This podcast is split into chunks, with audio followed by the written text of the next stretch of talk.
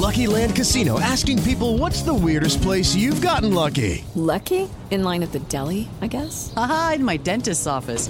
More than once, actually. Do I have to say? Yes, you do. In the car before my kids' PTA meeting. Really? Yes. Excuse me, what's the weirdest place you've gotten lucky? I never win and tell. Well, there you have it. You can get lucky anywhere playing at LuckyLandSlots.com. Play for free right now. Are you feeling lucky? No purchase necessary. Void where prohibited by law. 18 plus. Terms and conditions apply. See website for details.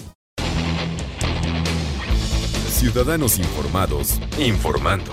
Este es el podcast de Iñaki Manero, 88.9 Noticias. Información que sirve. Tráfico y clima cada 15 minutos. El regreso de Quetzalcoatl, una historia sagrada de México con un eh, personaje, algunos dicen que es un personaje mítico, otros dicen que sí existe. Y los paralelismos que pueden existir entre este Quetzalcoatl y lo que nos vinieron a traer las personas procedentes de Europa. Eh, y hay otra cosa también importante, la unión o desunión de los mexicanos. ¿Qué tiene que ver la figura de Quetzalcoatl con cómo nos llevamos entre nosotros después de pues, 200 años de país? Juan Miguel Zunzunegui, ¿cómo estás, Juan Miguel? Qué gusto saludarte. Iñaki, ¿qué tal? Encantado, muy bien, muchas gracias. ¿Qué hay con Quetzalcoatl? ¿Regresa o no regresa? ¿Ya regresó? ¿No nos dimos cuenta? Fíjate que el secreto del regreso de Quetzalcoatl, y lo digo en alguna parte ya de las profundidades más místicas de este libro, el secreto del regreso de Quetzalcoatl es el mismo que el de la segunda llegada de Cristo. Es la idea de que Quetzalcoatl aquí está todo el tiempo, solo que no lo vemos. Porque claro, es el Dios donde se unifican todas las dualidades, donde se dirimen los conflictos del mundo y demás. Y justo México lleva 200 años optando por, el conflicto, por la división, por la fragmentación, y que cada vez que tenemos dos ideas diferentes o dos proyectos diferentes, pues en lugar de dialogar siempre hemos optado por el madrazo, ¿no? Entonces, Quetzalcóatl aquí está, pero pues no lo vemos. 200 años en los que ha habido más de 500 enfrentamientos, levantamientos, revoluciones, guerras intestinas, sazonadas, y no sabemos ponernos de acuerdo. Y todavía seguimos apostando por la, por la polarización, Juan Miguel. Pues lo peor es que además ahora pues ya es, es, es la apuesta oficial, porque pues hoy ¿Sí? tenemos un discurso oficial de odio contra nosotros mismos, de polarización, de división, que ya no es la idea de dirimir y gestionar el conflicto, que es natural en toda sociedad, sino buscar cómo hacerlo más grande, ¿no? Y lo peor es que hay gente que piensa que tal vez seguir rompiéndonos la madre en algún momento pueda llegar a servir de algo. ¿no? Mencionas, mencionas, Juan Miguel, en tu prólogo, que es, eh, es algo muy semejante a este paralelismo ¿no? de, del ser humano que escribiste con el Evangelio según, eh, según Luzbel. ¿no? Finalmente, finalmente somos, somos criaturas falibles, también somos criaturas hechas, hechas de luz, pero también hechas de sombras. Quetzalcoatl, eh, ¿cómo, ¿cómo llegamos o cómo llegaron las culturas mesoamericanas a entender y a concebir a un ser que era todo sabiduría como el caso de Quetzalcoatl? Fíjate, es, es, una historia bien interesante que además es un mito que se tarda 3.000 años, o sea, bueno, que 3.000 uh -huh. años construyéndose, ¿no? Eh, Quetzalcoatl empieza entre los olmecas. No se llamaba Quetzalcoatl porque ese es un nombre náhuatl, y uh -huh. los nahuas, bien importante, ¿eh? los pueblos nahuas aparecen en Mesoamérica hasta el 600 después de Cristo. Entonces, 2.000 años antes de ellos, los olmecas ya tienen a, a un dios que es un dios de la fertilidad, así empieza Quetzalcoatl, que era una serpiente o un dragón eh, que emergía de la tierra y al emerger de la tierra entre las mazorcas, que quedaba en la cabeza coronada de mazorcas. Uh -huh. Eso es lo que luego más adelante se interpretó como plumas, ¿no? A ver, la idea de que un dios de la agricultura sea una serpiente que sale de entre la tierra, entre las mazorcas, bueno, simbólicamente tiene mucho sentido, ¿no? Y al ser la agricultura la base de todos los pueblos, sobre todo los pueblos antiguos, obviamente pues es el dios benefactor, benévolo, civilizador, dadivoso, generoso, porque da la agricultura, ¿no? Y siguió siendo esta especie de, de, serpiente o de dragón que emerge de la tierra hasta llegar a Teotihuacán. Hay que ubicar que Teotihuacán es más o menos del 100 al 700 después de Cristo, uh -huh. ¿no?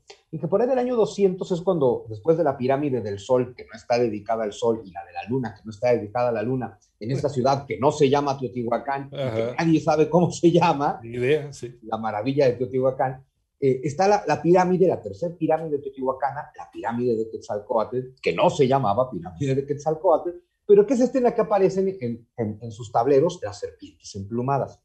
O Yo creo que lo que está en esa pirámide de Teotihuacán es, esta, es este dragón olmeca emergiendo de la tierra. Si tú pones atención a la iconografía de Teotihuacán, la corona alrededor de Quetzalcóatl, que piensan que son plumas, son, son orcas o son agaves, porque es este dios que emerge de la tierra. Y al parecer son los invasores nahuas, que, que al final son los que hacen que caiga Teotihuacán ya en el siglo VII, son los que lo van a interpretar como plumas y le van a dar este nombre, serpiente emplumada. Entonces ya construyen un mito completo, porque las plumas representan el cielo, la, serpiente la tierra. Entonces ya es el relato completo, que es un relato idéntico al cristiano, al hebreo, al egipcio, al persa, al hindú, con diferentes símbolos. Pero al final es el dios del sol, un sol celeste, que desciende a la tierra, bendice la tierra, penetra al inframundo lucha contra, en este caso Mictlantecuhtli, pero lucha contra el Señor de la muerte, derrota a la muerte, resucita, da su enseñanza a la humanidad y luego se marcha y promete volver. Es un relato tan parecido al de Jesús, a unos niveles fascinantes, excepto por un detalle. Jesús, y ahí se parece mucho el relato de Jesús con el del Buda, todo esto lo pongo aquí en el libro, son se enfrentan a, Jesús a Satán, el Buda a Mara, pero cada uno a su demonio, son tentados tres veces y tanto Jesús como Buda triunfan ante la tentación, mientras que Quetzalcoatl es tentado tres veces por Tezcatlipoca sí. y Quetzalcoatl cae. Quetzalcoatl sucumbe ante la tentación. Con lo de la embriaguez, ¿no? Exacto, y que tiene relaciones con su hermana y todo, sale huyendo lleno de culpa, que es cuando se inmola, se convierte en Venus y promete volver. Pero es interesante porque es todo un relato crístico, solo que es un Cristo caído, porque al final sucumbe. Sin embargo, promete regresar a restaurar su gloria y con, bueno, que eso ya es la leyenda del dios originario de los Olmecas y de Teotihuacán, que luego los pueblos toltecas, los herederos de Teotihuacán, lo convierten en rey, en hombre, se habla entonces de la leyenda del príncipe Seacatl Quetzalcóatl. Que, que, ya es un dios hombre, un dios rey, que ojo, que nace a través, según su propio mito, es el hijo de Mixcoatl, que es la Vía Láctea, que es el universo, que es el cielo, con Chimalma, que es la madre tierra, la madre virgen. Entonces, Quetzalcoatl es el hijo de Dios que nace a través de una virgen para revivir a la humanidad, solo que es derrotado por las fuerzas del mal, promete volver por donde se va, que es por donde llegará más adelante Cortés. Y los pueblos toltecas están esperando el regreso de Quetzalcoatl y yo estoy convencido, y es una de las cosas que pongo en el libro, el regreso de Quetzalcoatl, que cuando más le surge el regreso de Quetzalcoatl es cuando, y no hay que olvidarlo, para 1519, los pueblos toltecas llevan 100 años sometidos por los mexicas. Sí. Porque también te voy contando la historia, la real de los sí, mexicas, sí, en la que no existe Aztlán, ni son ni místicos, ni mágicos, ni místicos, ni musicales, que son un pueblo seminómada de chamanes del desierto del norte. Eso es lo que son los mexicas invaden Mesoamérica, la conquistan, la someten, la saquean y llevan 100 años saqueándola de la peor forma. Y aterrorizando a todo el mundo con sus Aterrorizando a todos, con, vaya, con un promedio de 80 sacrificios humanos al día. Y claro, estos pueblos están esperando el regreso de Quetzalcoatl y el que regrese es Cortés. Los franciscanos armaron el mito de que Cortés era Quetzalcoatl, obviamente no lo era. Sin embargo, es muy interesante que con Cortés viene Jesús, que es la manifestación crística de allá, cuando así están esperando a Quetzalcóatl, que es la manifestación crística de aquí. Entonces, bueno, se pues, haga una cosa ahí muy rara entre historia, filosofía y misticismo que creo que quedó bien.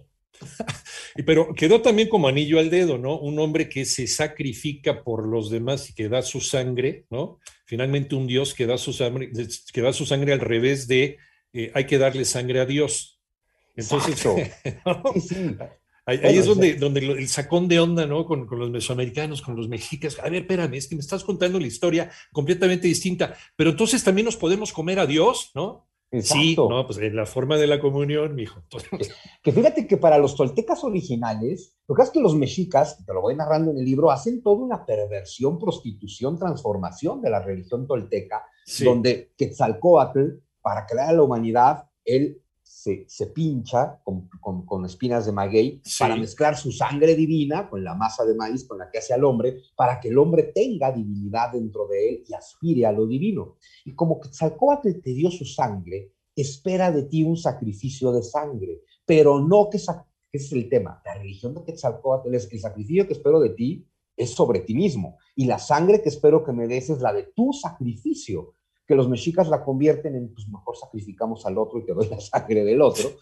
Y la religión de Quetzalcoatl tiene comunión, porque Quetzalcoatl se convierte en maíz y en pulque para alimentar al hombre. Entonces, en los rituales de Quetzalcoatl se comía maíz y se bebía pulque para alimentarte de Quetzalcoatl. Por eso el pan y el vino de los cristianos no les son nada extraños a los pueblos toltecas y la esencia más profunda de la religión cristiana y la religión tolteca acaban siendo idénticas. Los franciscanos lo van a entender muy bien.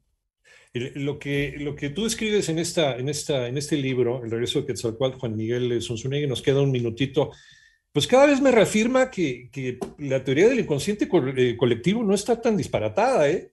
O sea, el que se presente este tipo de arquetipos y este tipo de ideas y de simbolismos en, en varias culturas, aparentemente sin conexión alguna geográfica, ¿no? Por la distancia, pues es, es, uno de los grandes misterios de la humanidad. Es probablemente el más fascinante de todos y es de lo que más trato de contarte en este libro, que así ¿Sí? cuento la historia de Mesoamérica, de los mexicas y de Quetzalcoatl, pero en el fondo te hago esta comparación con todas las demás culturas, pero mira, hindús, persas, egipcios, judíos, cristianos, pensaron lo mismo.